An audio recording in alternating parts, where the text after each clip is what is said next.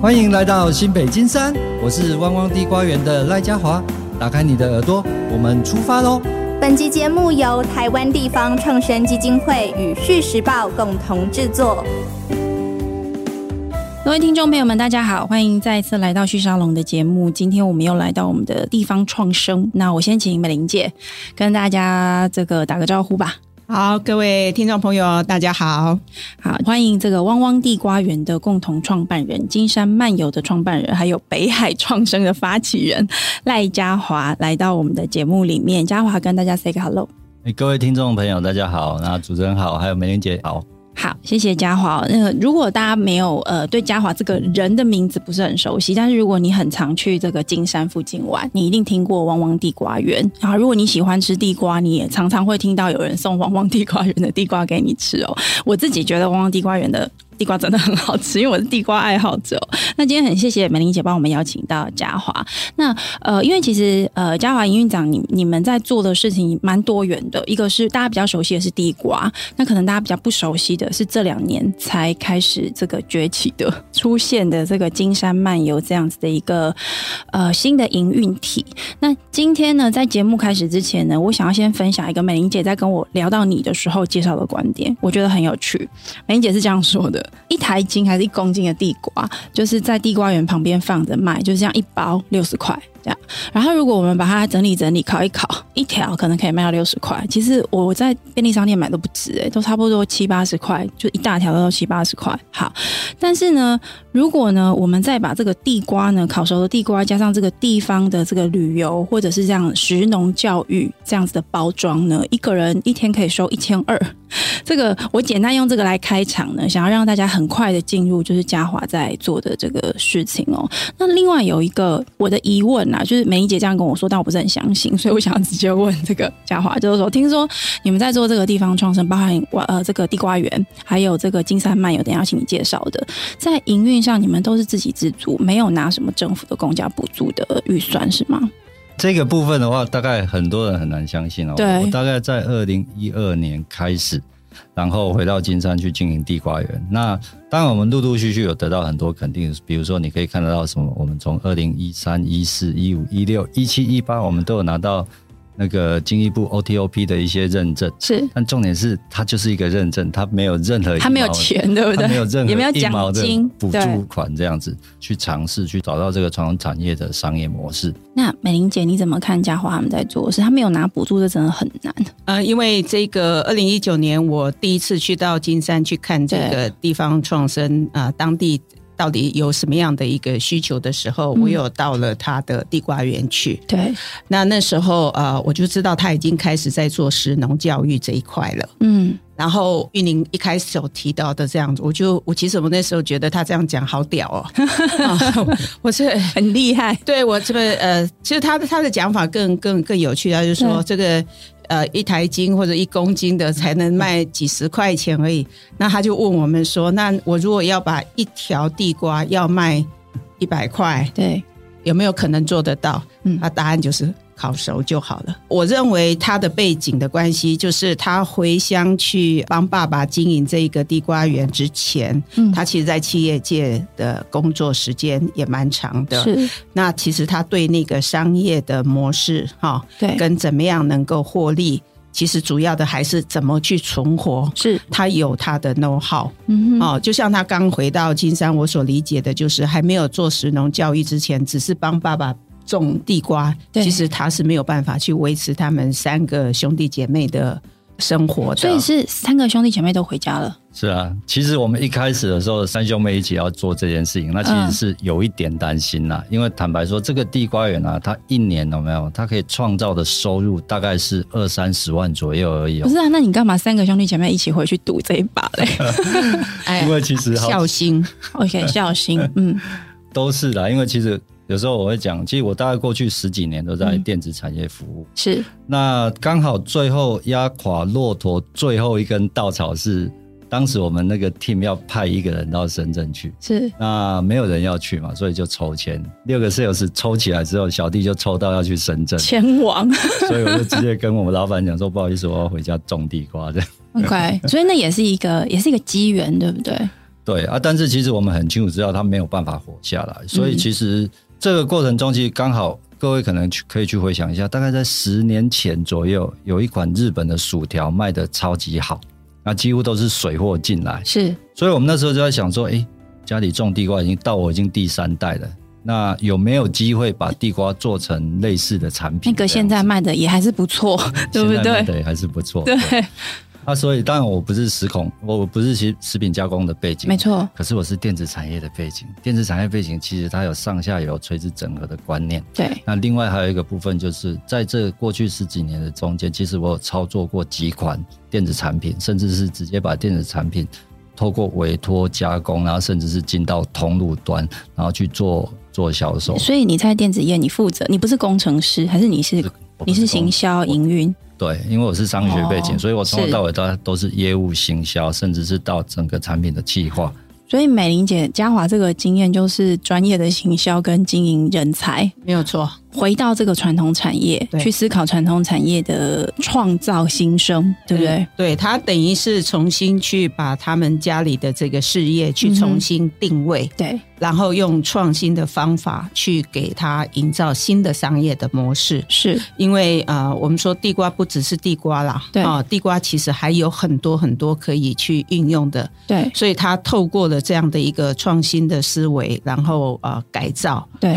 那所以逐步的去呃，也跟符合了现在的一个呃整体的趋势。对，你想呃，这个农业跟教育这件事情，嗯，其实在某种程度上，其实它是有一定的落差的。对可是他可以把这一个变成另外一个商业的模式，甚至他告诉我那时候他们那、校外教学，我们的国中小都要校外教学，对，大家根本都对农业不懂，对地瓜，说不定有人都以为地瓜长在树上，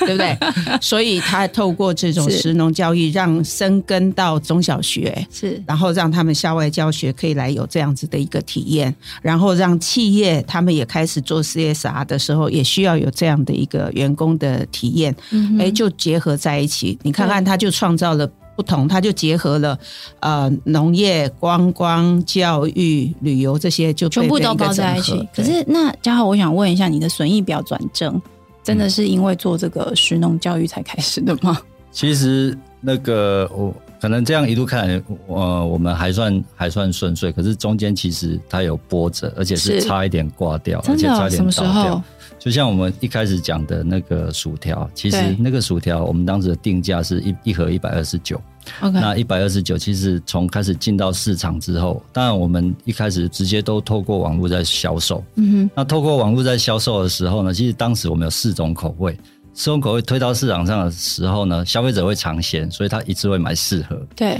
所以卖的状况还不错，一个月可以卖一两千盒这样。 ，OK，那我们当时就想说，这样速度好像有点慢，所以我们就下了一个很重大的决定哦，只要你是公司行号、机关、团体，对，用这样的名义来申请，我就免费寄四盒请你吃。哦，这件事情很恐怖，万一来的都是对啊，对，可是我我觉得台湾人还蛮善良的，我是每寄出去四盒啊，他大概换回来的订单啊，少则几十盒，多则一两百盒，嗯哼，所以我的销售就从一个月从一两千盒一路跑到一个月最高啊，对是一万出头。这样赚钱啊呢？那刚才有提到哦，这一盒团购可能到九十块、对一百块，所以他大概光这个薯条一个月就创造一百万的营收。，对，那其实我们资金不多了，我们就拿出六十六万了而已，所以为其什实么是六十六是故 意的吗？就其中一个人只能拿出二十二万嘛，哦 那大家拿一万多就变六十六万嘛，是对。那我们要修缮园区，要开发产品，还要种地瓜，所以你资源相当的有限。所以其实那这个薯条卖的很好的情况之下，我们就操作的财务杠杆了。因为团购有一个好处，钱全部先收，没错，也就代表手上有大把的现金对，我就可以去整修我的园区，扩充我的设备。但是我们忽略一件事情，我不知道地瓜会欠收、欸， 也就代表着我接了一堆订单，慢慢在出货的结情果况之你下。出不了货，我出不了货，然后嗯再来的话，我田里面的地瓜采收期也还没到，我们甚至有一度是断吹，而且你会病急乱投医。你病急乱投医的情况之下，我就用更高的价格去四处收购地瓜，因为我们要想办法把对欠的货给给还掉，不然我的对品牌就完蛋了。对，那搞到最后，其实我们那时候把欠的货我还还掉之后，我们就把整个产品给先暂停了。哦啊所以 OK 才把重心整个移到所谓的地瓜采收跟食农教育这一块。虽然我们对于产品的导入市场是熟悉的，是可是对于整个产销结构，对那对于整个所谓的市场的操作，甚至是你产品的定位，对它其实不熟悉的哦，嗯哼所以我们真的差一点倒掉。嗯哼那还有当时还有碰到一个问题，就是当你地瓜欠收的时候，代表着不是市场上不是没地瓜，对它也许是尺寸比较小，对，可是我们当时产品太单一哦，我们只有薯条，薯所以你条。小的你不能我小用，的不能 用，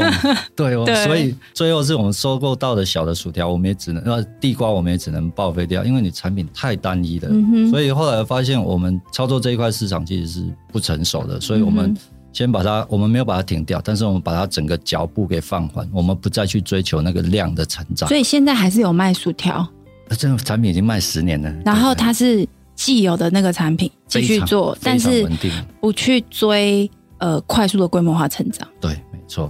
那我我想要追问一下，因为这个我觉得会是非常多创业者在这个时候就是一个十字路口了。你是要走那种大规模的工业化的发展，还是回到你的原本的基础去发展你觉得你想要去发展的特色？你们为什么没有往工业化那个方向发展？你还是一样可以去学那个食品加工业啊，就是拿很多钱是跟投资人募资盖工厂，然后大量细做的采采购这样子。这个就回归到你当时最初的初衷了。我对为为什么要做这件事情？因为说实话，如果就经济规模而言，坦白说，我运气很好啦。我在二十六岁的时候，我底下有六个 sales，然后手、手中的营业也是一亿两千万，嗯哼，所以我其实我们看过这样操作的模式。那当然，是不是我回到金山，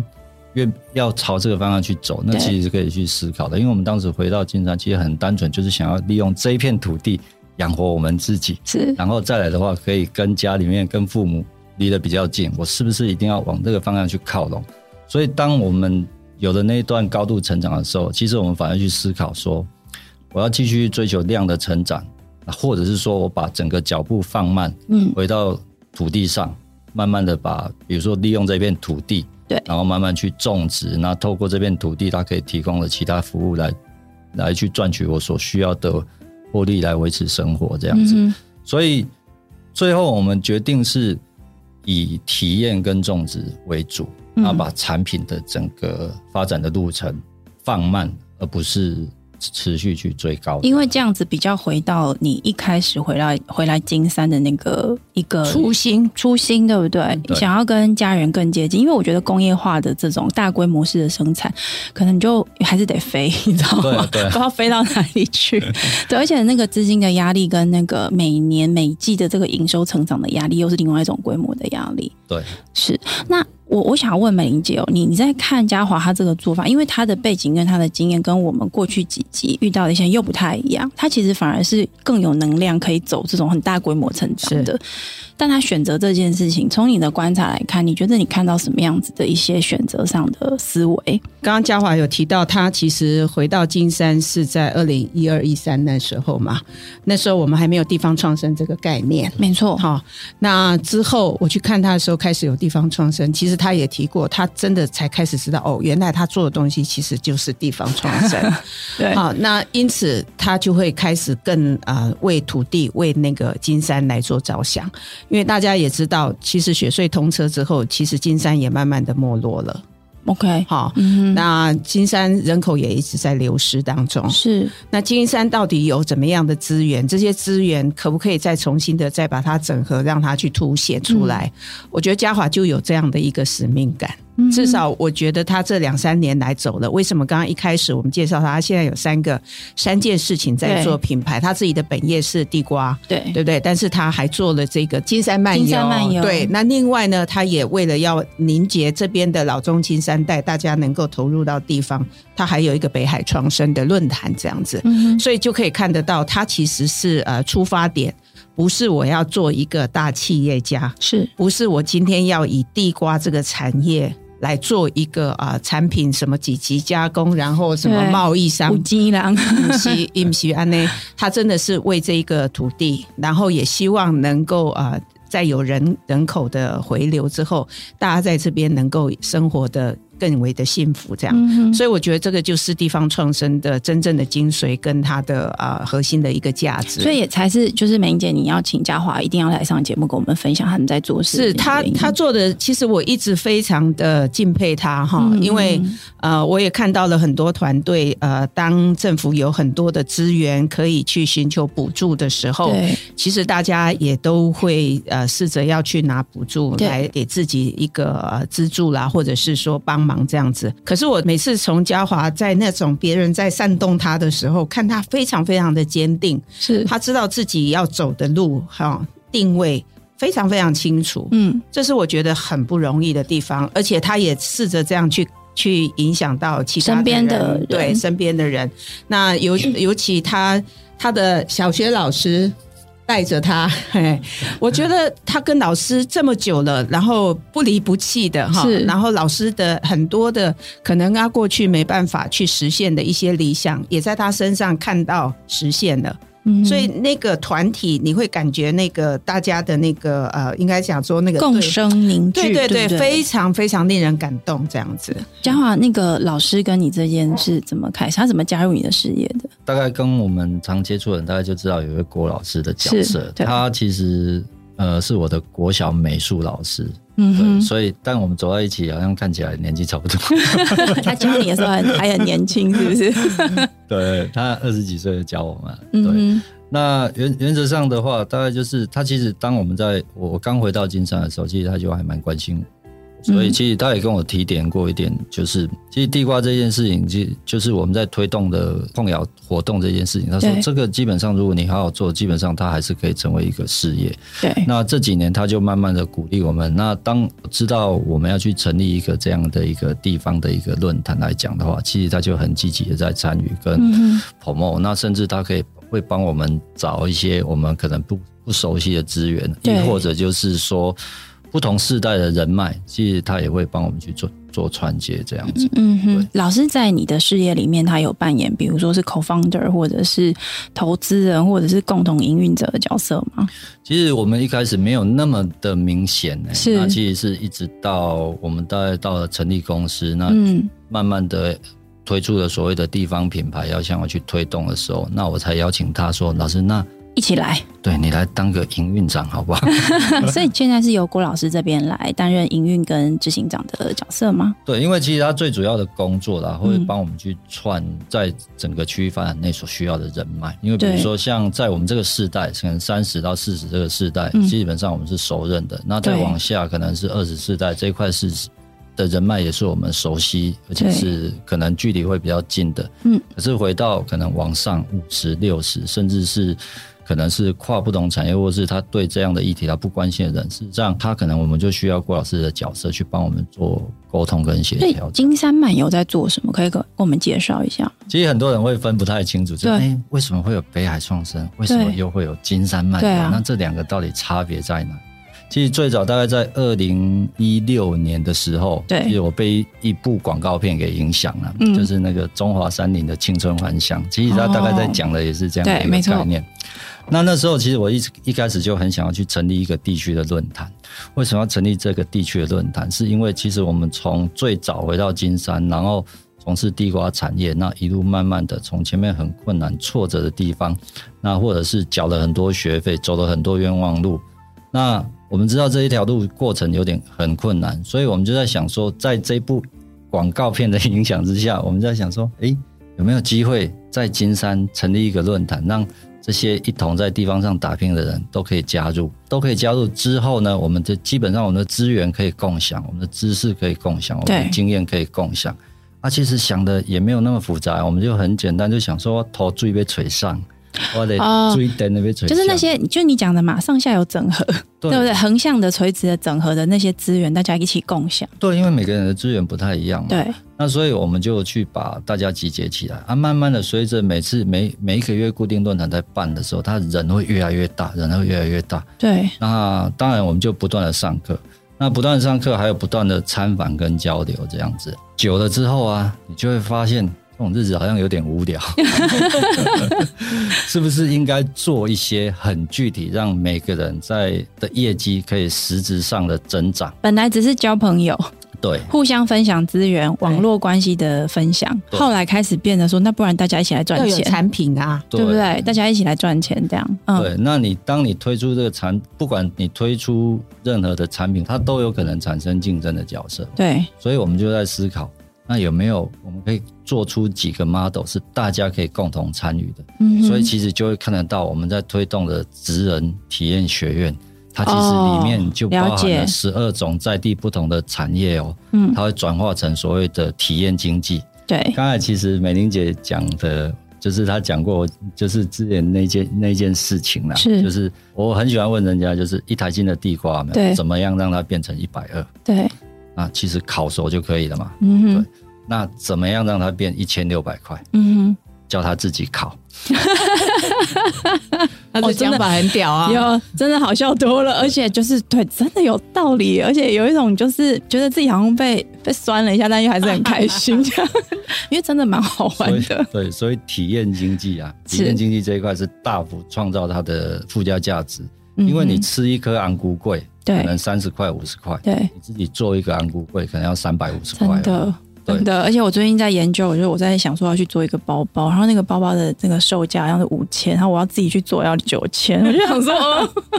但有道理，因为它其实是那个场域的老师带着你去理解这个产业的那个无形的知识跟体验，就是讲好你讲的嘛，对所以我们就在发展职人体验，所以我们去媒合了在地十二种不同的产业，然后让大家可以变成打一个团体战。为什么要打一个团体战这件事情又很重要的？对因为金山啊，普遍的不管是金山，我相信在很多地方上的团队，它的量体相对是小的，对所以每一个业者他可以接的可能是四十个人、十个人、六十个人、七十个人，也就代表着任何一家公司要进到你这个场域，或任何一个学校要进到你的场域，吃你吃是不下，你是吃不下来的。对可是像我们这样整合完之后，其实我们现在已经可以整合到单次接客人数，我们可以整合到一千两百人。你这是大型企业的旅行社等级的，它是没有办法这样做，对，它是有十几个不同的产业，有十几个不同的在地的职人，然后一对起去推动，共同去 work。我我觉得你讲这个其实也间接回答了本来我等一下要追问的一个问题，因为那时候呃美玲姐介绍我们认识你的你在做的事情的时候，我当时就有一个感觉，就是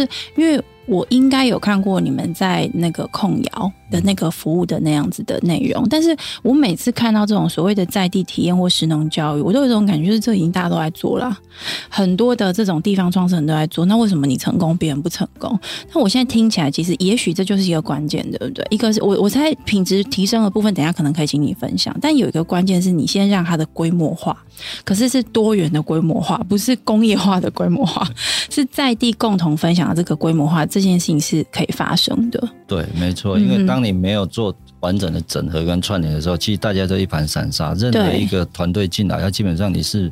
没有办法去去接触的。对像我以我们在，当然现在刚好疫情快解禁了，在疫情前，事实上我有跟 Intel 的公关公司在讨论 Intel 的家庭日，那我跟雅马哈在讨论他的家庭日，哦你其的实客人都好惊这人个哦，这个都是数百人的，对啊数百人的团体，数千人的上千人对的对团体。可是像以往这种团体进到金山，它没有任何一个窗口跟平台可以有办法去接洽这样的一个公司。那嗯，像金山，它透过整合完之后，它其实是有单一的窗口，对然后。去跟整个区域串联，去提供这样的服务。所以我确认一下，这个呃职人体验学院，它跟这个金山漫游，这是属于一个公司。对。然后这个北海呃创生这个论坛，它也是在公司底下吗？还是它是独立的一个 entity？这个就很特别了。嗯北海创生基本上它它是一个所谓的区域论坛，它基本上是一个非立案的组织哦。所以刚才提到为什么没有补助，因为它没办法， 没有社团，它它没有不是社团法人， 它没有办法拿补助，它哦 OK 完全没 有办法，甚但至我你也们没有想要拿，你不能说没有办法拿补助，是啊不想是拿根本不需要拿补 助，没有了，对不我对很？想啊。哦，说出心声了。你你跟我们讲一下你这个论坛现在是怎么营运的，好不好？这个论坛基本上它其实是一个 open 的平台，嗯那、我们所有的资讯的沟通啊是透过 Line 的群组，所以这个群组里面，其实我们欢迎这只要你是跟在地有相关性的关系，那你对注重这样议题，你都可以 join。那这里面的群组到目前大概一百八十几位、一百九十几位了，嗯对。那其实我们每个月都会发布固定的议题或者是活动，是啊那只要符合你要的那个课程或议题活动，我们都欢迎来参加。这个要是要付钱吗？不用不用不用，哎、不用，那一定会很好奇，对不对？对啊，我觉得现在政府单位的资源很多啦，嗯所以你如果要师资，你大概不用怕师资。所以我们有跟资策会合哦作了嘛，解有上次有一次是聊天机器人的课程，啊他们呃，告诉你什么怎么用它，是不对是对对， o 啊 k 他缺学员嘛，我们有对学员嘛，哦，我懂，哦，你真的很会做生意，我觉得我听懂了，不，我觉得因为呃，嘉华原来在电子业啦，对好，我觉得他看趋势或者看这个数位经济时代，不一样，他确实有不同的一个角度跟观点。嗯，那嗯，我想玉林最清楚的，其实我说未来是一个共享经济的时代没嘛，错也是个平台经济嘛，这对都是新的商业模式嘛。其实他今天所做的这个金山漫游，其实就是个平台经济的概念。没错，好，那用了这样一个平台以后，让大家就可以分工之后，你看它就可以去产生很大的量能了。对，所以这就是新的数位时代、新的未来的一个趋势嘛。嗯，那他看到了，而且他，你看他每次也是碰到困难啊，他也知道是说，哎，我可能走不下去了，那我对必须要想办法用新的方法，来做事情，对，然后我又知道趋势是这样子，对，这两个去做一个结合之后，然后再加上他基本的行销跟这个呃原来经营的那种那种 know how 在里面，嗯，他就很快的就可以去做转换，不是这样，我知道为什么金山漫游是疫情期间长出来的了，对，非常合理，没错，对不对所以你看，嗯二零一九，然后二零二零，其实我那时候疫情期间去看他，刚开始的时候，我看他也还在那边担心，因为金山都没有人进 来，好、也是还蛮困扰的对。可是我就发现，诶，他们其实蛮有韧性的，对，他会在这个时候沉淀，然后再去思考我们要怎么样去做一个合作。那也很开心的，就是说，嗯因为他们有那一个论坛。大家有一直在聊一些共识性的东西，嗯，这样大家才会往前一起迈进，你知道吗？对对如果没有的话，各自去思考自己的，然后到时候最后又是一种竞争的状态，很难去这样子的统合。嗯哼，好、然后再加上呃，嘉华他不是为自己，对，他自己他的本业他顾得很好了，嗯嗯，他已经可以存活了。对，今天他所出来做，不管是金山漫游或者是这个北海创生，都是为地方好的，嗯所以那个都某种程度，它就是有一种共识性存在。对，或者想要发挥影响力，嗯哼，那这样大家就会认同、不会信任。嘉豪，我蛮好奇的哦、就是刚刚美玲姐她在在在描述她一九年认识你，然后。这两年看到你突然之间，就是用这个金山漫游走出一个新的气象，但是我蛮好奇的是说，因为疫情是一个大家都没有预期到的状况，然后再来就是说，像你刚刚提到的这些公司，Intel 啊等等的，他们的确有一些，比如说什么员工家庭日等等的这些服务。可是还有另外一个是在疫情前大家没有预计到的是国内的报复性旅游商机。那我不晓得你去推这个金山漫游这样子一个服务，是在已经看到疫情的这个需求来了，赶快去做，还是是有点时机，时机刚刚好，也好像有点准备好了。这你现在名手可能大家看不到啊，那个嗯玉玲这边手上拿的名片哦对，后面有六个分项工作。其实这六六个分项工作，其实应应该已经推出来大概三四年，三哦年应该有了。所以它是一个逐步累积成成对呃出来的一个成果。对，我们一直在做区域内的累积、堆叠跟串联。那其中有一大块，嗯对是其实我们也不断的在对内部的所有的 member 去沟通，凝聚这样的共识。为什么知道？因为这些东西，不管从刚才的职人体验，对或金山好物集，或未便 当对这些各项的工作，其实。我们在对内沟通是大家要一起来 work 这件事情。嗯那至于它 work 的成熟的时机到底在什么时间点，嗯，其实很重要。那但是我们不断的透过不断的沟通，让大家知道我们要做这件事情。当市场机会来的时候，大家就都 ready 了。对，所以其实大家对这些要推动的内容其实是不陌生的。那回归到我们刚才在讲的北海创生跟金山漫游最大的差别在哪里？嗯其实北海创生其实是整个区域内部应该要认识的名字，它是对内沟通的个。它是一个，因为我知道电子厂都有一个部门叫 ER，这个 Employee Relationship 部门，这样你以某个程度有一点像这个，对不对？虽然你们不是同一个大公司对，可是是一个共识形成的一个平台，在这个位置上面。对，那每一个专案啊，每一个看得到每一个分项工作，它其实都是由不同的在地的业者共同进来形成一个专案在执行的。所以各有各的专案负责人，对，比如说，对哦那不会有招负责人，他其实都统筹都是由我们这边在推动，但是他合作的对象是在在地的的商 家，对，比如说像金山好物集这样的概念，好的嗯哈、哦其实它最初的设定啊，最初的设定它其实我们梅河的十个景区，所以我们的区域内的共识可以到像野柳地质公园、野柳海洋世界，然后对像爱乐温泉、那爱乐饭店呐、区域内的大概都拉八进来对了，这些饭店，它空出它的场域，然后让在地这些小品牌的业者是可以直接进去做销售贩售。可是有这么好沟通吗？就他们大家怎么都就说哦好啊这样，这就是不断的时间的累积跟沟通，包含什么？知道？刚刚我们提到的，不管像以金山漫游而言，一个地方品牌的这样的一个公司，它对其实是可以取得，比如说刚才我们讲的，不管是著名美术馆，对然后不管是地质公园，还有很多多家的饭店，其实金山漫游它都可以去透过行政的整合去贩售这些饭店的住宿。你会怎么定义金山漫游这个公司啊？其实我一直都把它定位为所谓的目的地管理公司或地方品牌的推动公司。对，那我们俗称的叫 DMC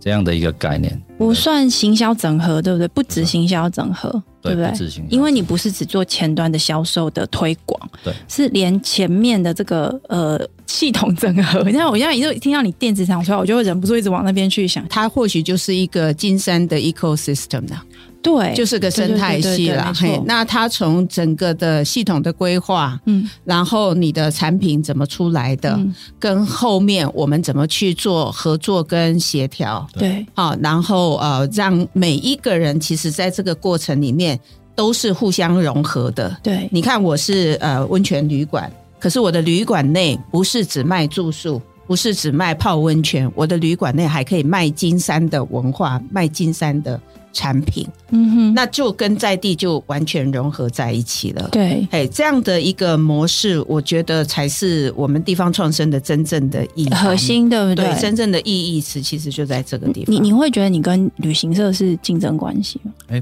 不会啊，是合作关我系是？合作关系哦。他们是你的客客户，对，对不嗯其对实甚至有国内很多旅行社，它直接办财线来跟我们 approach，为什么？因为它没有办法去整合这么没多错地方的内他容，自己才不如就交给你就好对了它。其实直接跟透过我们合作，我们会把很多在地的内容直接整合好，端给他。所以，我嗯哼们其实是一个 co work 的一个角色。嗯哼，对那接下来疫情结束之后，大家都在期待那个外国客人嘛。接下来我们大家会说一个国际性的报复旅游，金山漫游会在这个方面去思考英文或者是国外客人的这个整合吗？我们原则上大概区分成两块啦，其嗯实我们大概都会照着我们的步伐在走。对那所以其实像以今年下半年而言，我我我我说实话，今年其实还是有政府单位，虽然没有办法直接给我钱，但是，是他协助我们去整合的一些一些工具，那例提供例如什么所以我东们在西？下半年其实会有很完整的地方的资讯平台可以去运做运用，这样子。所以 OK 其实我们就会把我们过去在整合的这些东西有没有对全部做系统化，嗯哼那它可以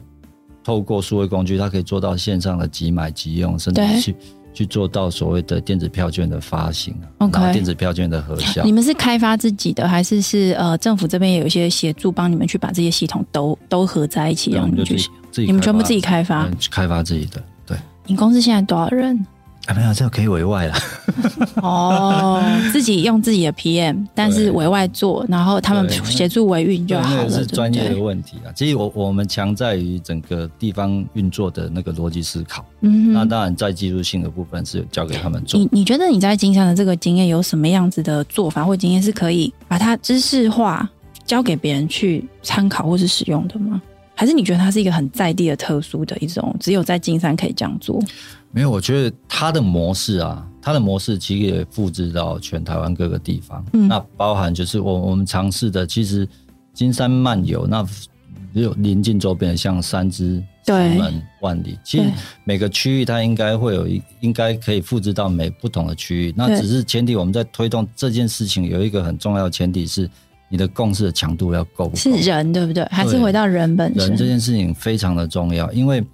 在区域内现在提到，不管是北海创生或金山漫游，大概不容易会被挑战或者是被质疑。嗯地方接受这件对事情。对，所以我觉得这件事情要回归到它必须要花长时间去累积。可是美玲姐，我觉得好难哦。因为就是以人为本啊，哦，嗯我觉得人是最关键的。那我刚刚前面也强调了，其实嘉华也好，或者是呃郭庆林老师，他们其实都是无私的，他们都在回馈地方，帮地方去 promote 所有的事情这样子。嗯所以，当你没有没有私心了，对，你站出来了，然后你帮忙做这件事情，其实大家会对你有所信赖的。对，然后再看你逐步的。其实我觉得他们也不是一个好大喜功，我一下要做这么大。就像他那个好物集啊，对，他才他才卖几，只只做了多少啊？结果两天就全部卖光了，一千箱是吧 我们要过年前一千啊，盒想说对啊，我们就弄个一千盒你嘛。是对啊福袋是 不是？福袋的它概它念嗯它是好物集，然后把那个金山所有的就是好物产品好的产集合品在一起集合对变成一个礼盒这样。嗯那你看他没有说啊，我就弄个几十万然后来卖，他只有一千盒，哦没有就没有了，没有就没有了，嗯就是这样，就是限 量才好就是卖这些人并不是为了追求那个无限的呃无限大的成长，利益啦等等，来作为他的一个呃真的核心的一个一个目的这样子。嗯，那嘉华，我想要问你哦，你十年前回去到现在嘛，是十年对不对？是差不多十年了左右。你觉得你十年前回去的金山跟现在的金山，你自己作为一个在地人，你觉得它有什么样的不同？呃，十年前的金山哈，嗯说实话，我大概回去前四五年的时候，对，大概只关注一件事情了，如何活下来。对，就是地瓜园要活下 来。对，那当然也也因为你稳定活下来之后，你就开始去观察，好像就是大家都自己做自己的事情，嗯，也因为所有人都是自己做自己的事情，他没有一个整合跟串联，所以大概就是彼此之间都是点头之交。嗯那当然不敢居功啊，但只是说，当我们发起这样的一个论坛，然后慢慢集结这这一票人在这里打拼的时候，你会发现。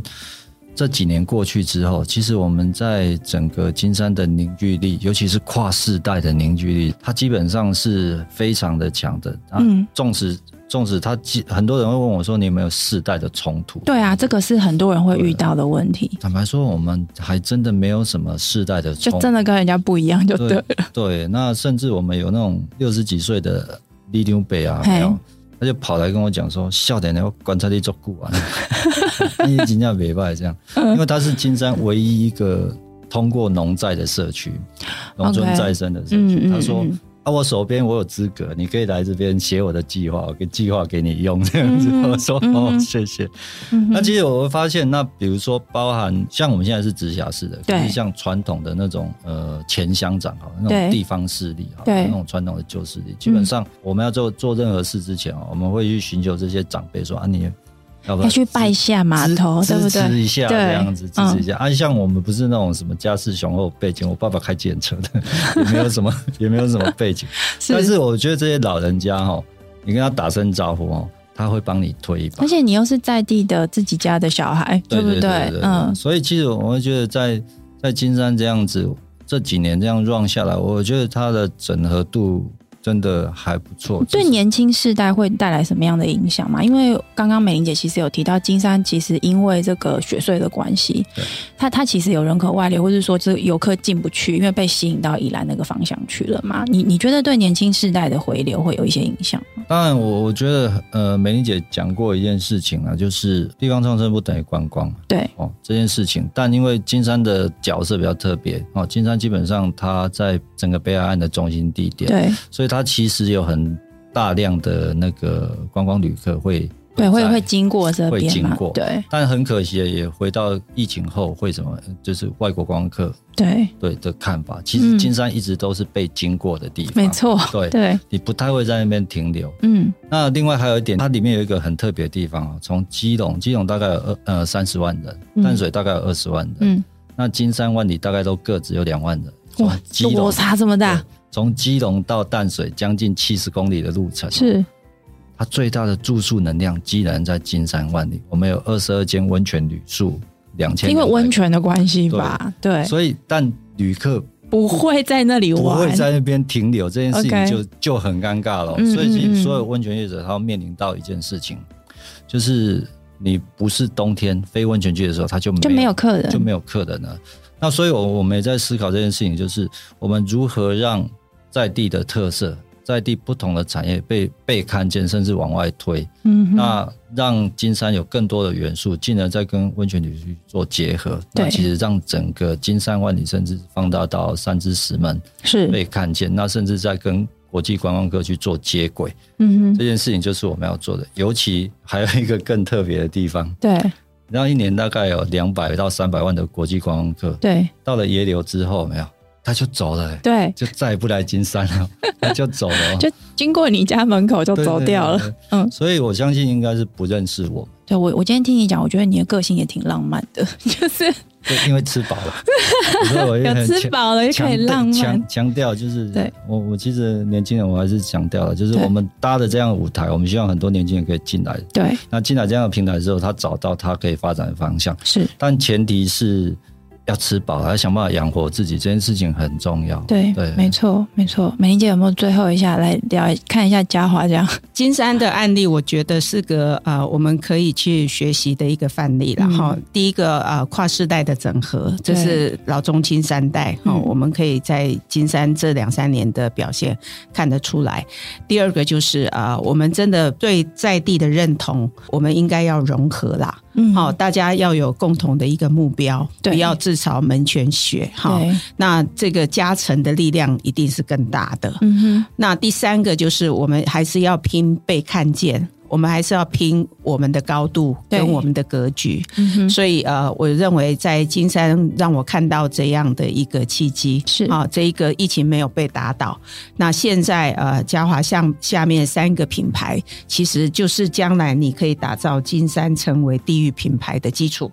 那我们往在这个基础上再往前迈进。是，所以我也祝福金山是不是能够成为我们地方创生的一个大家都可以来见学学习的一个场域。是，那也期待就是呃，我们其他的地区如果啊、呃要做地方创生的时候，呃，每一个人啊、呃尤其是个体户的部分，是。真的要去想，先要永续的存活，这点是最重要的。你自己的经营能力要够好，对，对商业模式很重要。是那商业模式是可以学习的啊、那也可以去跟人家请教的，所以大家应该要呃多学习，这是我呃从金山的案例给我的一些启发跟启示。谢谢美玲姐。我自己今天在听焦还有跟美玲姐的对谈里面，我觉得我自己最惊讶的就是，因为你知道我念经济的，然后看市场要看很久，然后又认识一堆创业团队，大家都在跟投资人拿钱，都在想要做很大很大的市场。但是我觉得这几年下来，大家也感受到一件事情，就是说传统这个资本主义市场，它那种很一定要很大型的工业化、快速的扩张、全球化这个事情，已经。